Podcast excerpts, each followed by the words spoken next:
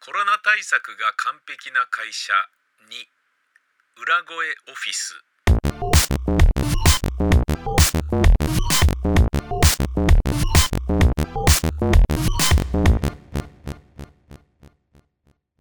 僕は30歳になったばかりの木村和彦社員の大半が人型ロボットヒューマノイドだと知らずに入社したヒューマン人間だここで普通の人間だというのは NG ヒューマノイドにも近々人権が与えられて給料も支払われるように社会は変わっていくだろうと思われる少子化対策の果てに移民政策をどうしても取りたくなかった時の政府が発動したヒューマノイドで経済をぐるぐる回そうキャンペーンそれそのものはどうかと思うしツッコミどころ満載だけど僕には身近なこの会社での正しい立ち居振る舞いを学習する必要がある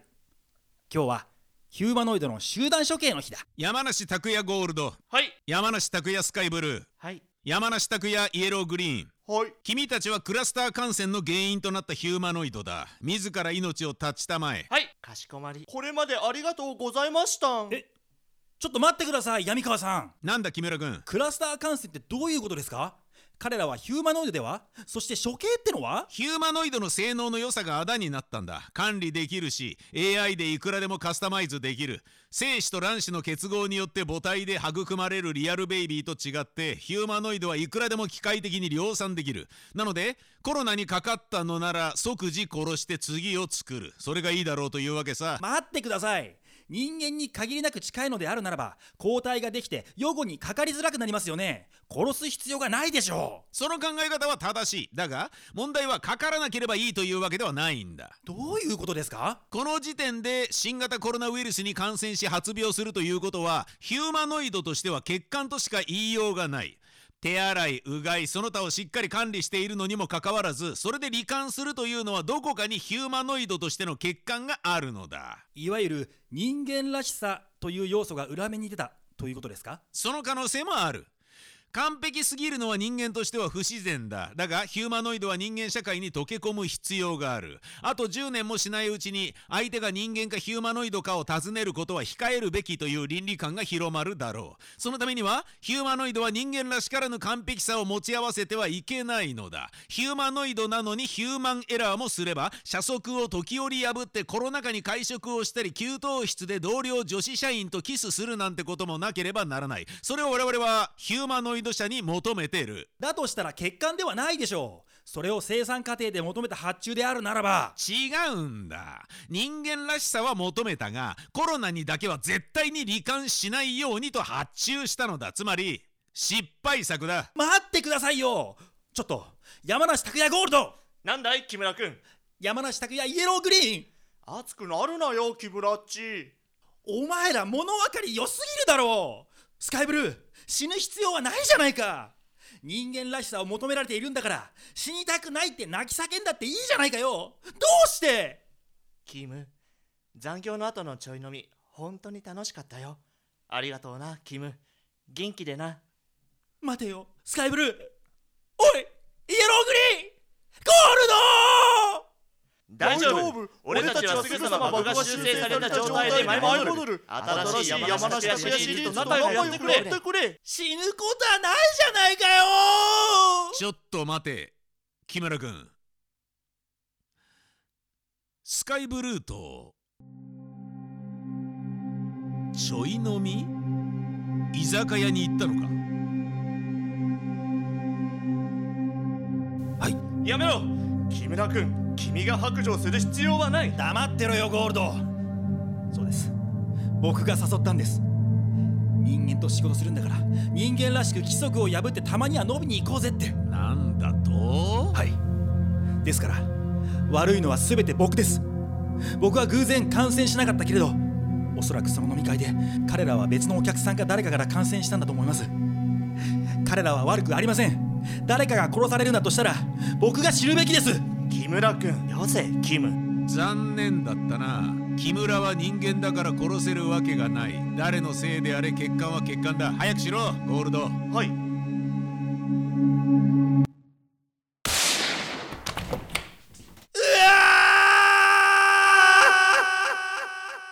スカイブルーはい気に病む必要はないぞ木村イエローグリーン株式会社エポックメイキングに幸あれさようならああおいしっかりしろよゴールドスカイブループロジェクトがうまくいったらみんなでランジェリーパブ行って騒ごうって約束したじゃないかよイエローグリー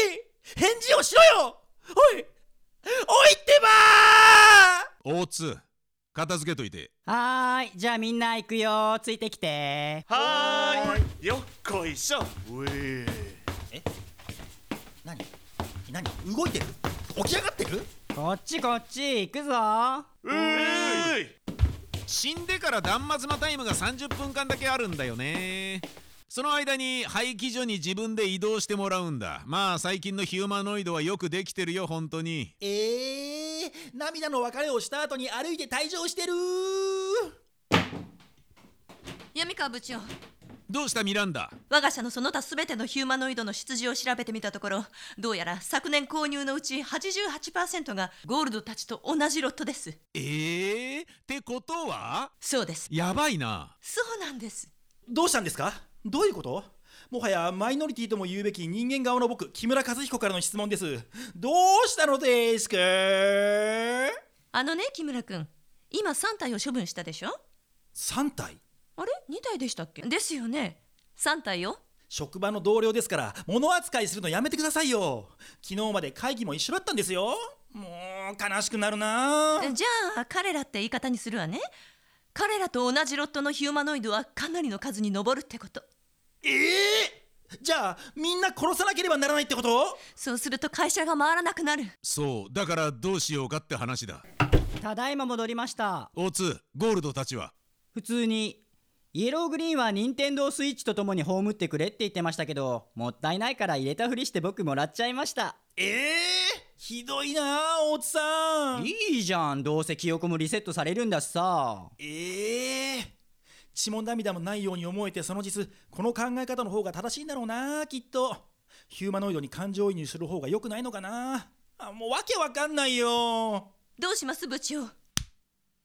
痛いよミランダ君何をする寝てるんじゃないですか部長痛いってばもうどうして平手打ちをするんだ痛いじゃないか考えてほれうりゃどりゃやめれってばミランダああ闇川部長気づいた時の顔気づいた時の顔闇川部長気づいたんですかいや気づいたかどうかはわからないんだけどこれは間違いなく気づいた時の顔よ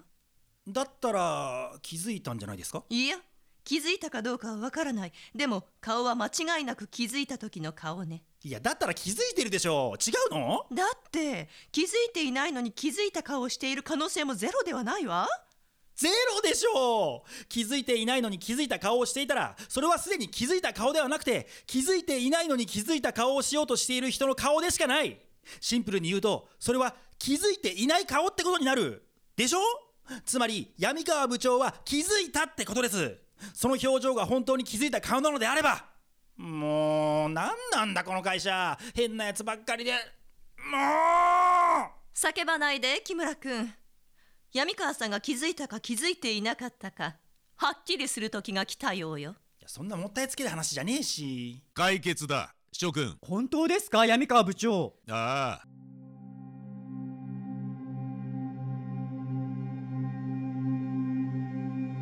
ごくりよしこうしようどうするの教えて教えてくださいファクトを整理するとこうなる我が社はヒューマノイドに支えられているヒューマノイドなくして仕事は回っていかないだがヒューマノイドの多くが欠陥品であることが発覚した、はいゴールドたちが新型コロナウイルスに感染したように我が社の他のヒューマノイドたちも感染する可能性があるはいだが仕事を中断はできないああそこで私たちが考えるべきはヒューマノイドたちに感染させずに通常業務を行う画期的な方法だはいそれは気づいた発表しようじゃあその前にちょっとおしっこ年取るとトイレが近くてねちょっと待っててねなんだかなもうああどうもあ山梨えーと、君は、山梨拓也ショッキングパープルですああ、初期パね。どうしたのショキパゴールドたち死んじゃったんですよねやばいことしたな何どうしたのショキパなんだよ、初期パ初期パって浸透させなくていいんじゃないかなぁいや実はゴールドたちが死んじゃったのでっていうことはっていろいろ考えた結果とっとと処理をしたつもりだったんですけどちょっと間違えちゃったんですよねなんだよ間違えたってショキパ何を間違えたんだ、初期パ初期パのくせに。いやまあいいじゃないですかそれよりショッキングパープルって略さずに言ってくださいよ俺この色選びでショッキングパープルを選ぶのにかなり闇川さんに袖の下渡したんですからうるせえよショキパ威張るな、初期パ初期パのくせにショ。キパの分際でショキパ差別だそもそも紫色ごときにショッキングもクソもねえだろショキパめが初期パってんじゃねえよ、初期パが。ひどいよ木村さんなんとかしてくださいよいや、わからんけど、初期パを選んだのが良くなかったみたいだね。と、私でさえ適当な相槌を打つの巻。あう残尿感がひどいから雫がズボンについちゃったよ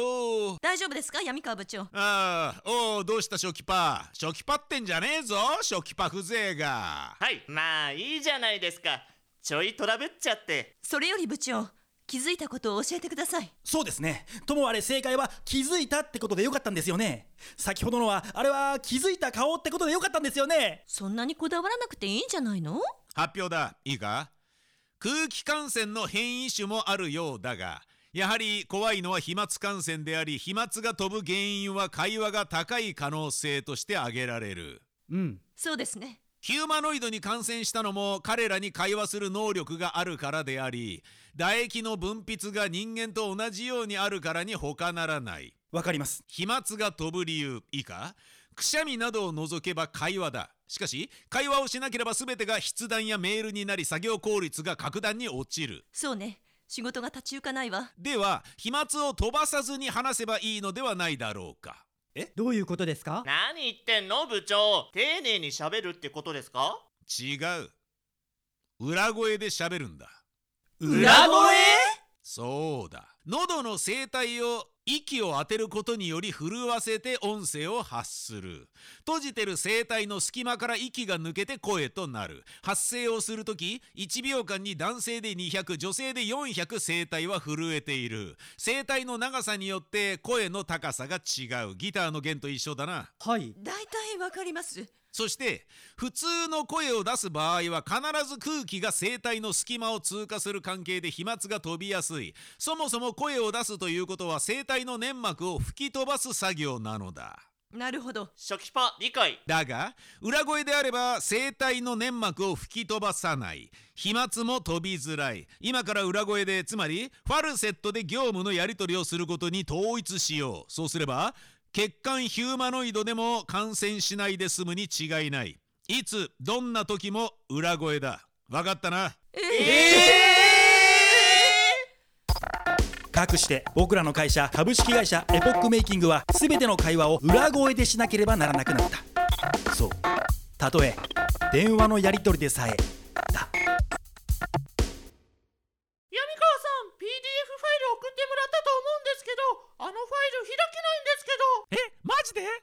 一太郎ファイルで送っちゃったかな待ってすぐ送り直すお願いします全く部長ったらいつまでたってもパソコンがうしゃ苦手なんだからーこりゃ一本取られたな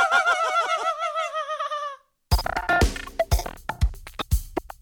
はい、そうです。かしこまりました。来月までということで承知しました。はい、どうも今までありがとうございました。どうしたの、おうちくん。はい、来月までで契約解除だって。マジでやばいわね。うちの会社、部長またイライラしちゃうわよ。えー、勘弁してよ。本当よね。大変大変大変ですよ。ミランダさん、大津さん。どうした、ショキパー。何がどうしてどうなったのよ、ショキパー。はい、大変なんですミリオンチェーンの契約が全部解除になりました年度末でおしまいにさせてほしいと更新できなくなったって社長から直々に電話があってえー、どうしてこうたって続いて契約解除に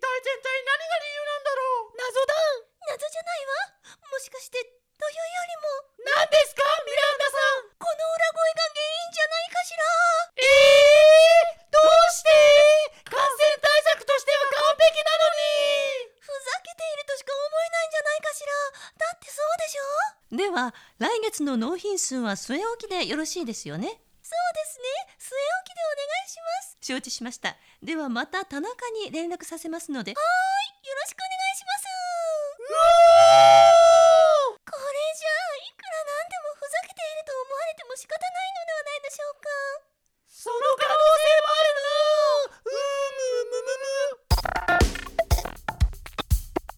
るなうーむむむむ木村またしても契約を切られたいよいよやばいぞ我が社も闇川部長そう泣かないでカラオケ行ってパーッと忘れましょうよグッバイ君の運命の人は僕じゃない辛いけど否めな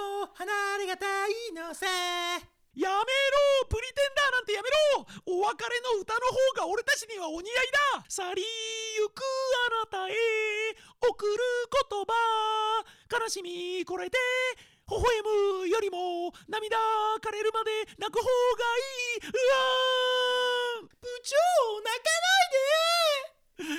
かないで母方のおじにあたります闇川さまるさんから新郎新婦へお祝いの言葉を頂戴します闇川さんお願いします5本ただいま紹介に預かりましたおじの闇川さまるですこの度はご結婚おめでとうございます男には3つの袋が必要だと言われています給料袋お袋堪忍袋キャン玉袋あああ4つですね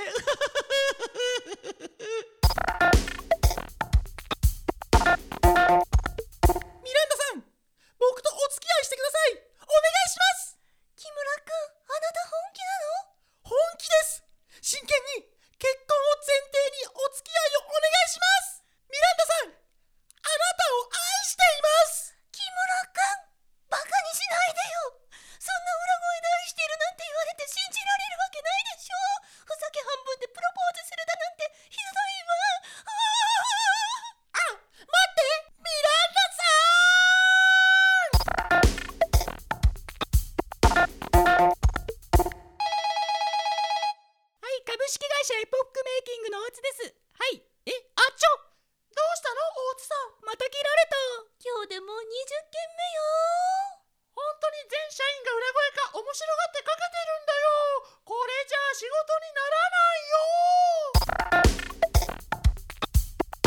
らないよ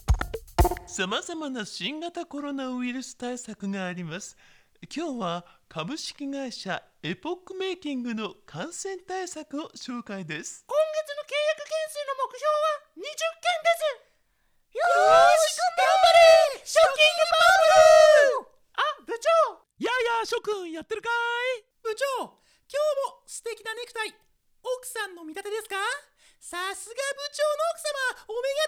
が高いうひょひょひょよせやい木村君おべんちゃら行ったところで何にも出んぞマジっすか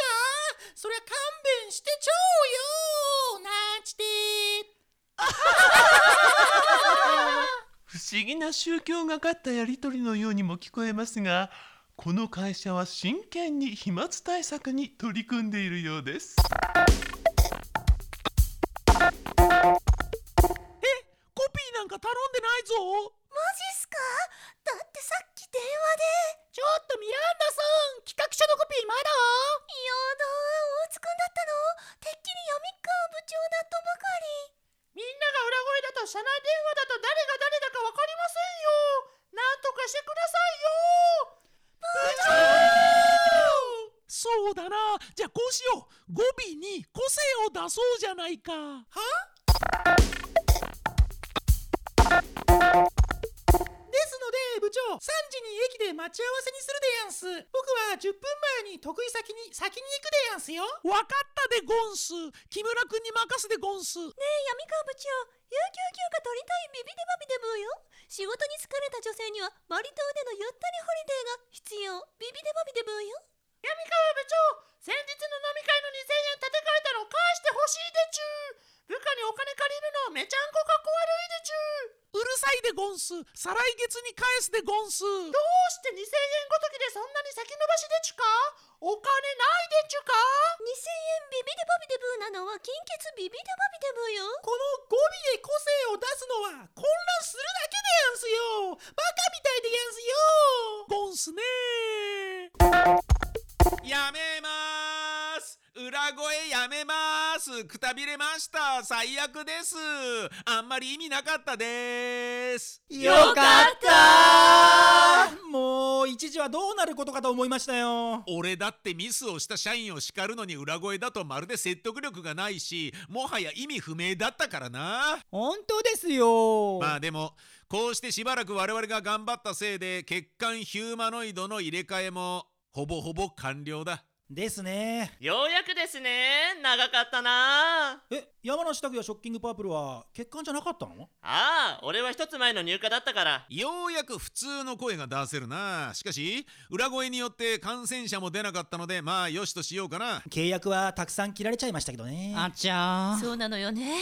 まあこれからまたお仕事頑張りましょうコロナでダメージ受けているのはどこも同じなんだからねそうだねみんなにそう言ってもらえると力強いよありがとうみんな引き続きよろしく頼むよはいそういえば山梨ショッキングパープル前にやばいことしたなって言ってたけどあれ何だったの今更だけどなんか言ってたよねあの時ほら山梨ゴールドたちを廃棄した時ああそうそうそういえば言ってたなゴールドを廃棄したからそれと連動して処理をしたのだけれど失敗しちゃったなってあれ何そういえば言ってましたねなんだ山梨ショッキングパープルはい実は山梨ゴールドって女の子と同棲してたんですよえそっか彼女がいたんだでもゴールドを処理しちゃったじゃないですかそうねゴールドの彼女も処理した方がいいと思ってノイドガンで女の子エリちゃんって言うんですけど彼女のこめかみを打ち抜いたんですよねそうしたら弱ったことに頭からダラーってえまさか血が垂れてきたんですよねなんだこれと思ったけどもう遅かったんでそのまま処理しちゃいましたけどえー、えー、バカ何をやってるんだ山梨ショッキングパープル山梨ショキパーそその女性はどどうなったのどうしたんだよショキパーはいえーとゴールドやスカイブルーと同じようにおお同じように処理しましたえー、なんと欠陥があるということで廃棄されたヒューマノイドと交際している人間の女性をヒューマノイドである山梨ショッキングパープルが殺してしまったらしいとんでもない事件だこれじゃ裏声どころじゃない大事件としてニュースに取り上げられること間違いなしどうするどうなる株式会社エボックメイキング怖いよ